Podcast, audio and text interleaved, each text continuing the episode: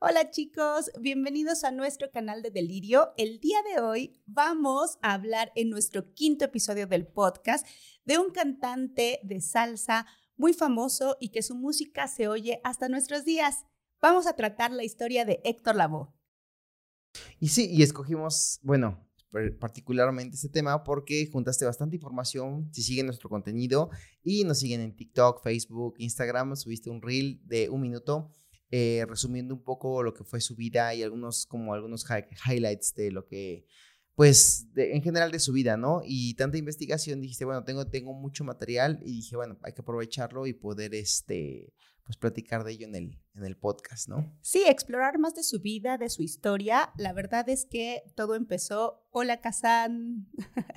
Aquí está con nosotros, acompañándonos como siempre, nuestro querido Kazan.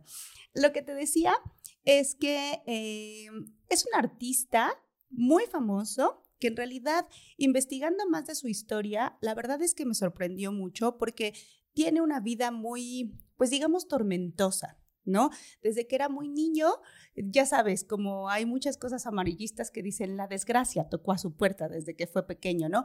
Pero hubo muchas cosas muy interesantes de él que en realidad marcan lo que es el camino de Héctor. Entonces, una de las cosas que a mí me pareció bastante, pues que me llamó la atención justamente cuando estaba Em, buscando la información para hacer el reel, es que tú me dijiste, ¿cómo se pronuncia su apellido?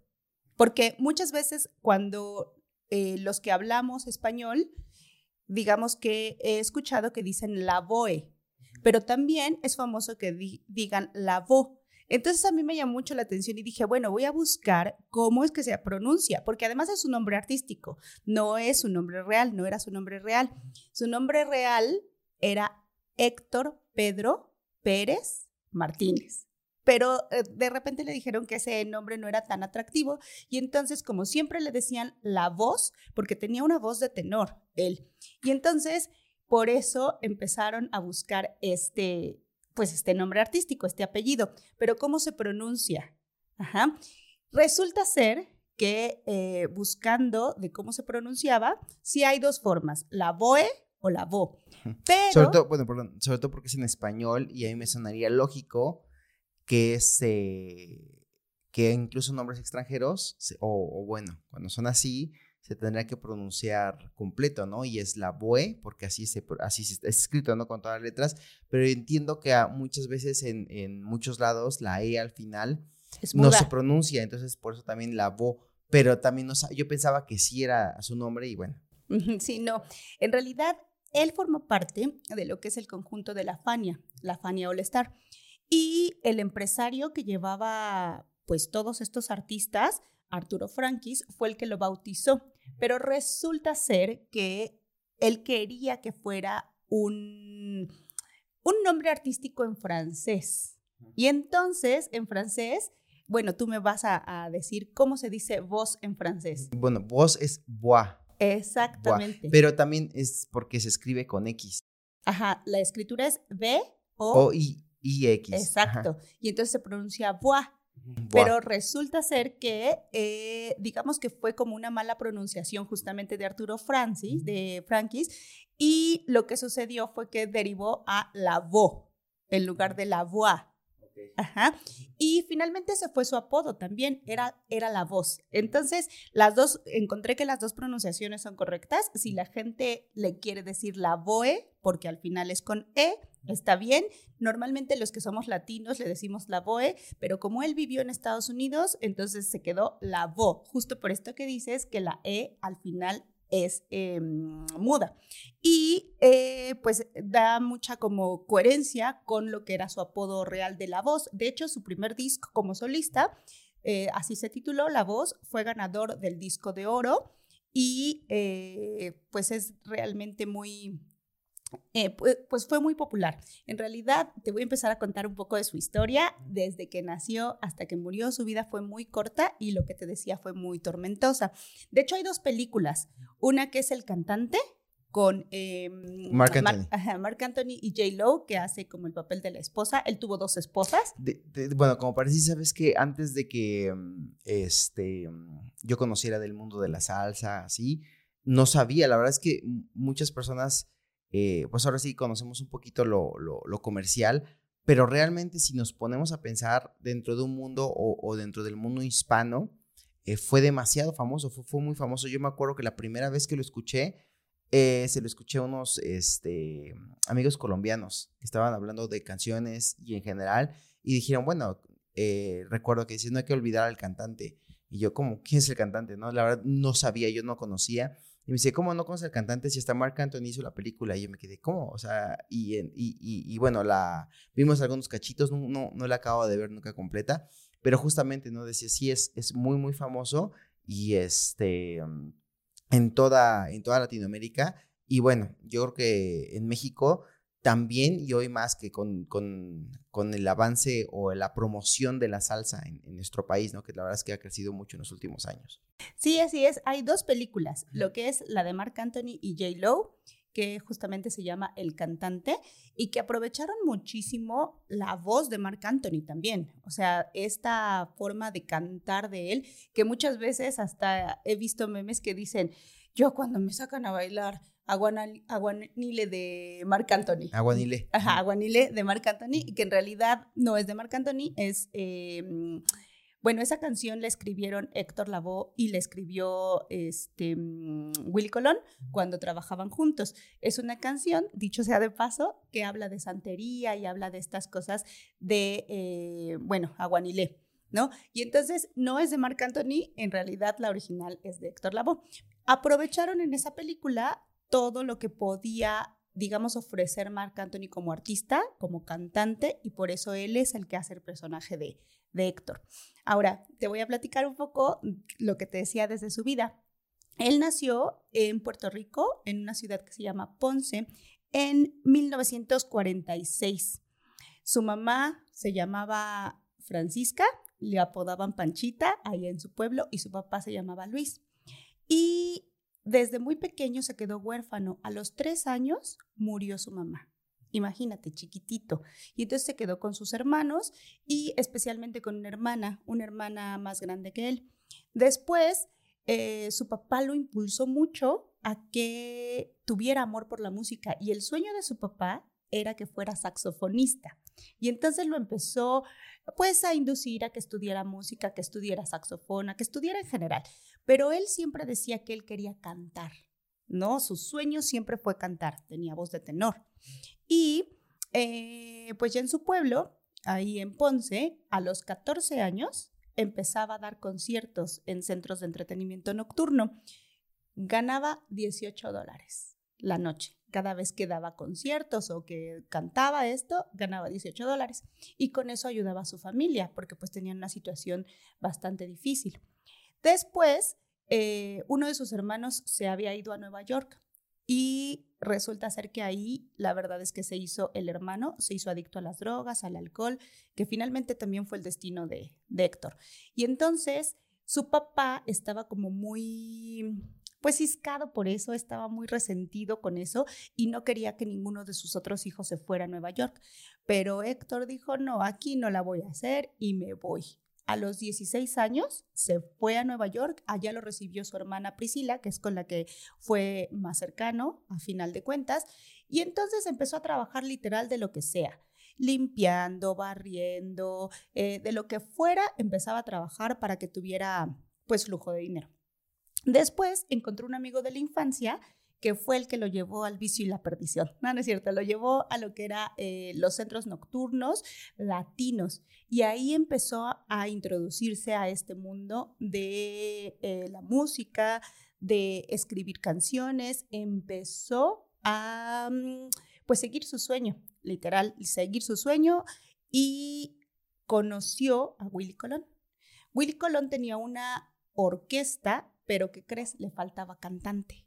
Y entonces él dijo, yo soy, literal, soy el cantante, ¿no? Lo contratan a él como cantante y empezaron a tener una buena mancuerna desde lo que fue 1967 hasta el 74. Estuvieron juntos, ahí empezaron a grabar diferentes discos y diferentes canciones. Una de las canciones que hicieron muy famosa fue la de La Murga, Ajá, esa que fue un exitazo. Y después Willy Colón decidió dejarlo, separarse de él, justo por sus adicciones a la droga y al alcohol.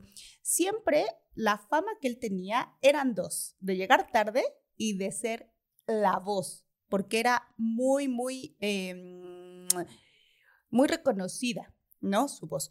Y entonces Willy Colón dijo, yo no puedo con esto, en realidad siempre llega tarde, de hecho le hicieron una canción que se llama El Rey de la Puntualidad, porque llegaba tarde a sus conciertos, llegaba tarde a las citas, llegaba tarde a los ensayos, llegaba tarde a todos lados, y entonces eh, le hicieron esa canción.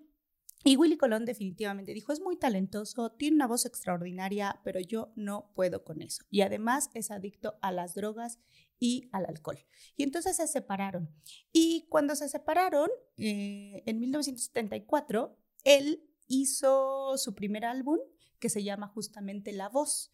Ya empezaba a destacar por esto y lo que te decía yo, Arturo Frankis, que era el empresario que manejaba todo lo que es... Eh, pues la salsa, la música en general. La Fania. Ajá, la Fania, uno de los empresarios, porque había varios, él le dijo, ponte la voz, ponte la voz eh, y vamos a ver cuál va a ser tu nombre artístico, porque él se llama Héctor Juan, ¿no? Y decía Héctor Juan, no es un nombre artístico, tu apellido Pérez, pues es muy común, no es como muy llamativo para la gente, y entonces, como le decían la voz, él dijo, ¿sabes qué? Héctor Lavó. Y entonces empezó así, y su primer disco fue La Voz, justamente, su primer disco como solista. Y entonces empezó a destacar, siguió en ese camino, después se casó, tuvo un hijo que, mm, eh, bueno, fue su hijo mayor con su primer matrimonio y después tuvo un segundo hijo un año después con otra señora. Justamente es la que sale representando J. Lo, Pucci, eh, ahí. Desgraciadamente, ese hijo falleció cuando tenía 17 años porque estaba él manipulando un arma de fuego y entonces accidentalmente se disparó y falleció. Aunado a todo esto que ya eh, pues tenía Héctor, la verdad es que eso lo metió en una depresión terrible, terrible, porque ya tenía pues problemas con las drogas, con el alcohol y además se le muere su hijo eh, un día que estaba discutiendo con, con su esposa, con Pucci, en Puerto Rico, quiso suicidarse, literal, se aventó de un edificio de nueve pisos y sobrevivió. O sea, imagínate, eso fue como terrible. Acababa de fallecer su hijo y él también quería, pues estaba muy deprimido, muy mal. Y después de eso, pues sí siguió eh, trabajando ya poco, porque pues después de toda esta, pues ese golpe tan duro que, que recibió de, de la muerte de su hijo y se aventó y sobrevivió, ya casi no pudo seguir eh, trabajando, ni sus conciertos, ni los discos, o sea, ya nada. Y finalmente muere en 1993 a la edad de 46 años. Súper joven. Bueno, para nuestros tiempos, yo ahorita digo que era, era eh, muy joven, pero su carrera, o bueno, más bien su vida personal, digamos que sí, pues obstaculizó su carrera en realidad. Hubiera llegado en este año, tendría 77 años, imagínate, 77 años y muchas veces, muchas veces, muchos reportajes dicen, ya pasaron 25 años sin la voz. Y también después se le conoció como el cantante, el cantante de los cantantes, así. Y ese apodo se lo ganó cuando interpretó la canción justamente del cantante. Pero ¿de quién crees que es esa canción? Yo, yo pensaba que era de él, ¿no? Yo decía, yo soy el cantante, porque pues era, pero ¿de quién crees? No sé, también cuando, cuando me dijiste que no era de él, yo dije, bueno, guarda, no me digas, dime, dime hasta que estemos grabando. Pero sí, yo también pensé que la canción de, yo creo que es de las más famosas. Sí. Este, siempre he pensado que es de él, pero es de... Rubén Blades. Ok. Esa canción. Que también en algún momento hablaremos de él. Por favor, porque Rubén Blades es. Wow.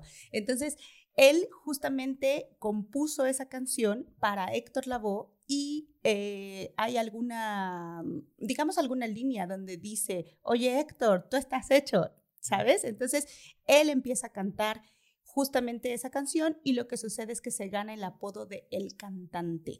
Y bueno, como dices, después vamos a hablar de esto. Eh, Rubén Blades es un gran compositor y en la línea, en esa misma línea de la canción del cantante, también compuso la de Pedro Navajas. Entonces, bueno, es tema de otro podcast, pero así la historia de Héctor Lavoe resumida en algunos minutitos que estamos hablando. Yo fíjate que en alguna parte cuando iba manejando también como quise investigar, digo, no tanto como tú, pero vi que también tuvo algunas, eh, justamente en Latinoamérica lo contrataba mucha gente que se dedicaba al narco, ¿no? En Colombia, en México, y entonces él, iba, él iba y a veces, este lo hacían cantar y cantar la misma canción. Y entonces como con esta onda de, vas a cantar la que yo te digo, y a veces hasta lo encerraban para, pues para que estuviera tiempo ahí cantando, y este, y le pagaban al principio, le decían, no, le metía como un susto, sí, sí lo espantaban, pero al final acababan, este, ¿cómo se llama? Pagándole, pues no pidiéndole perdón, pero diciendo, ay, bueno, ya no te espantes, ya eh, tranquilo, aquí te, tenemos tu pago y incluso hasta una propina más, este, te esperamos en el próximo evento, ¿no? y entonces él también se viene una encrucijada, ¿no? De que tener que seguir, sobre todo con Pablo Escobar, de decir, bueno, tengo que ir a cantar y ya, ya acepté una vez, ya no puedo decir que no a la siguiente. Y, y de cierto modo, pues también este, eh, asistía, asistía a estos eventos, porque obviamente a ellos les gustaba mucho, mucho, mucho la, su, voz y su forma de cantar. Creo que hay una anécdota muy famosa en la que este, el, lo creo que lo secuestran. No, no, es que lo secuestren, lo dejaron toda la noche este, cantando y lo encierran. Y a la hora que lo encierran, este, él se escapa, porque tampoco es que le pusieran seguridad, digo, no estaban este, como, como un enemigo, así simplemente pues lo encerraron, no lo dejaron salir, ¿no? Entonces él se escapa y se escapa sin dinero y sin gente y entonces agarra un taxi en Colombia y le dice, no, pues llévame al hotel pero no te da dinero, ¿no? Dice, ¿cómo sé que vas a pagar? Dice, es que yo soy Héctor Lavoe. Dice, no, no es cierto. Y que, y que el taxista le hizo cantar la misma canción que había cantado toda la noche. Y que el taxista le dijo, ah, no, sí, sí eres. Y entonces este, se lo llevan. Y muchos años después, el taxista también cuenta la historia, ¿no? Decía, ah, yo tengo una historia con Héctor Lavoe que, que realmente llegó a taxi. Yo no le creía porque, porque lo vi desvelado, desalineado. O sea, realmente no, no lo reconocí. Y este, pero en cuanto empezó a cantar, dije, sí, sí es él y después este, tiene muchas anécdotas como de ese estilo que justamente le pasaba pues, por andarse metiendo donde no, o por, claro, también por llegar a la fama, ¿no? Yo creo que también pasa hoy mucho con, con artistas o con tanto actores como cantantes que tienen esta encrucijada, ¿no? Se criticaba mucho también en su momento a, a Chespirito, que también tiene este tipo de invitaciones. Pero bueno, eso también será tema para otro podcast, pero también es como, como es interesante. Y bueno, otra cosa, en el video que subimos de, de TikTok sí se ve que incluso se metía cocaína mientras cantaba. O sea, estaba así cantando, se volteaba tantito, se metía un pasón y hasta se ve como regresaba a la cámara, se acomodaba como la nariz, veía como que, que no le quedara polvito y seguía cantando, ¿no? Sí, sí, o sea, ¿a qué punto de dos cosas. ¿A qué punto era tan famoso que, que, obviamente la gente se daba cuenta y a él no le importaba? Y además, en ese tiempo que estaba un poco más estigmatizado, sigue estando estigmatizado, pero también en esa época aún más. Y, este, y era muy evidente, muy, muy evidente este, su consumo de cocaína y de, de otras drogas estando en el escenario, ya ni siquiera antes o después, en el escenario, ¿no? Entonces eso también, este, pues como son de los puntos que, que, este, que también pues mermaron mucho, mucho su vida y que bueno, yo no sabía varias cosas de las que nos dices. Y también eh, con el tema con el que empezamos el, el reel, que justamente Rosalía lo menciona en su canción de, de Con Altura, ¿no? Que dice eh, justamente esta parte, ¿no? De Héctor, aprendí la sabrosura. De Héctor aprendí la sabrosura. Bueno, también con este consumo de drogas que tenía, en ese momento, en los años 80, no estaba tan regulado, digamos, el uso y manejo de las jeringas, ¿no? Tanto para medicina como para lo que fuera. Entonces, Héctor fue diagnosticado con SIDA en el año 1988, con SIDA y con hepatitis, y se presume que fue porque manipuló una aguja infectada. Entonces... ¿Por qué lo usó? Sí, bueno, la uso. Entonces, con todas estas anécdotas que dicen, o sea, imagínate todo lo que corría de, de, sustancias ilegales. En ese momento le llamaban drogas de diseño, porque no solamente era cocaína, supongo que era heroína, no lo sé en realidad, pero eh, en esos conciertos donde estaba con narcos, donde estaba, sí, cuando no estaba con narcos, lo que dice, ya se veía cómo estaba eh, eh, pues pasándose cocaína y así, ahora imagínate con los narcos. Entonces, finalmente, pues sí enfermó de SIDA, enfermó de hepatitis y después murió en 1993 de un infarto, pero por complicaciones de sus adicciones con el alcohol y con las drogas. Entonces, pues sí fue muy difícil, la verdad, su vida. Em, lo que te decía yo, murió muy joven, pero finalmente su legado musical es como lo mejor que tenemos, ¿no? Y ahorita me gustaría pasar mucho a las canciones. Busqué también el top de las canciones más famosas de Héctor, ¿no? Te las voy a mencionar. Bueno, y hay dos puntos, ¿no? Que son tanto las canciones que más reconoce la gente, también otra cosa que es muchas veces las canciones que más reconoce la gente no son las que tienen más escuchas o las que tienen más este, reproducciones, mejor en las plataformas. Lo que nosotros vamos a hacer también para este capítulo es vamos a dejar este, una lista de reproducción de esas canciones, tanto si tienes Spotify o si tienes Apple, Apple Music, cualquiera de estas plataformas, vamos a dejar una lista de reproducción de eh, no solamente la lista que va a mencionar Fati, sino de varias canciones de, de Héctor Lavoe. No va a tener, no van a estar en orden. La verdad es que Está, está interesante también escuchar su voz, escuchar otro tipo de salsa, como la salsa que nosotros reconocemos, salsa de orquesta, y además, pues cómo juega con la voz, ¿no? Que la voz también pasa a, ser un punto importante, aunado, aparte de los excelentes músicos de, pues, de esa época, ¿no? Sí, imagínate, grabó 257 canciones en total. O sea, es un mundo No vamos a poner las 257. No. ok, te las voy a mencionar Obviamente la primera, el cantante. Es la que más reconocen y es, digamos, la más famosa de él. Ya te dije, es de Rubén Blades. La segunda, la de Aguanilé, que escribió con Willy Colón y habla un poco de la santería. La tercera es Mi Gente, que esa ganó el disco de oro, fue en su primer disco de solista, que ya les dije se llama La Voz, y que también interpretó Marc Anthony en la película de El Cantante. Luego la, la otra es Todo tiene su final. Esa canción a mí me gusta mucho, en realidad, porque habla de, la, de lo efímero que es la vida y que finalmente lo que decían es que él cantaba lo que vivía, ¿no? Luego, periódico de ayer. Después, El Todopoderoso, que esa la pedía mucho la gente. Cuando iba a, las, a los conciertos, la pedía muchísimo la gente. Se lo hacían y, cantar y la pedían y la pedían y la pedían. Y finalmente, El Rey de la Puntualidad, que fue una composición de Johnny Pacheco, que justamente se la compusieron porque llegaba tarde a todos. Y se lo aguantaba. Bueno, no.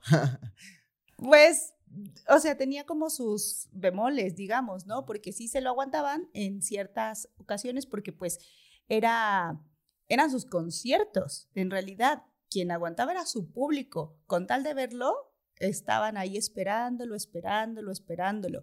Pero también no era como algo pues no era como algo bueno, también eso le hizo mala fama. O sea, se lo aguantaban porque tenía una voz y porque tenía un súper espectáculo, pero igual sus compañeros, tanto músicos como lo que te digo, Willy Colón lo dejó por eso, dijo, yo no puedo con él porque de esto estamos trabajando, nos debemos a la gente, vivimos de los conciertos, tenemos que ensayar y llegas tarde y además borracho. O, drogado. Ah, sí, ¿no? Entonces e, era como eso, le trajo muchas eh, complicaciones a su vida personal, artística, todo. Y finalmente, pues fue como esta burla que le hacían. Te digo, Johnny Pacheco fue el que escribió El Rey de la Puntualidad como una especie de sarcasmo para decirle que llegaba tarde a todos lados y él lo aceptó y cantó la canción. Bueno, pues entonces yo creo que terminamos hasta aquí este episodio. Tenemos todavía bastantes episodios más. Estamos un poquito lentos porque estamos tratando de eh, generar bastante contenido, este, tanto en nuestras redes como los pasos que compartimos con ustedes. Eh, además, esas pequeñas historias, ¿no? Eh, del mundo del baile, de todo lo que está alrededor. y, y la verdad es que también tenemos, tenemos temas pendientes bien interesantes, pero pues tenemos tiempo y los vamos a ir publicando poco a poco. Un paso a la vez. Y también cuéntenos cuál es su canción favorita de este artista. Y también si quisieran que habláramos de otras, eh, pues otras celebridades de la salsa, también póngalo en la caja de comentarios. Sigan nuestro contenido. Recuerden, tenemos un montón de, tutoriales que estamos compartiendo. Ahí explicamos cómo, eh, pues detalladamente cómo bailar también.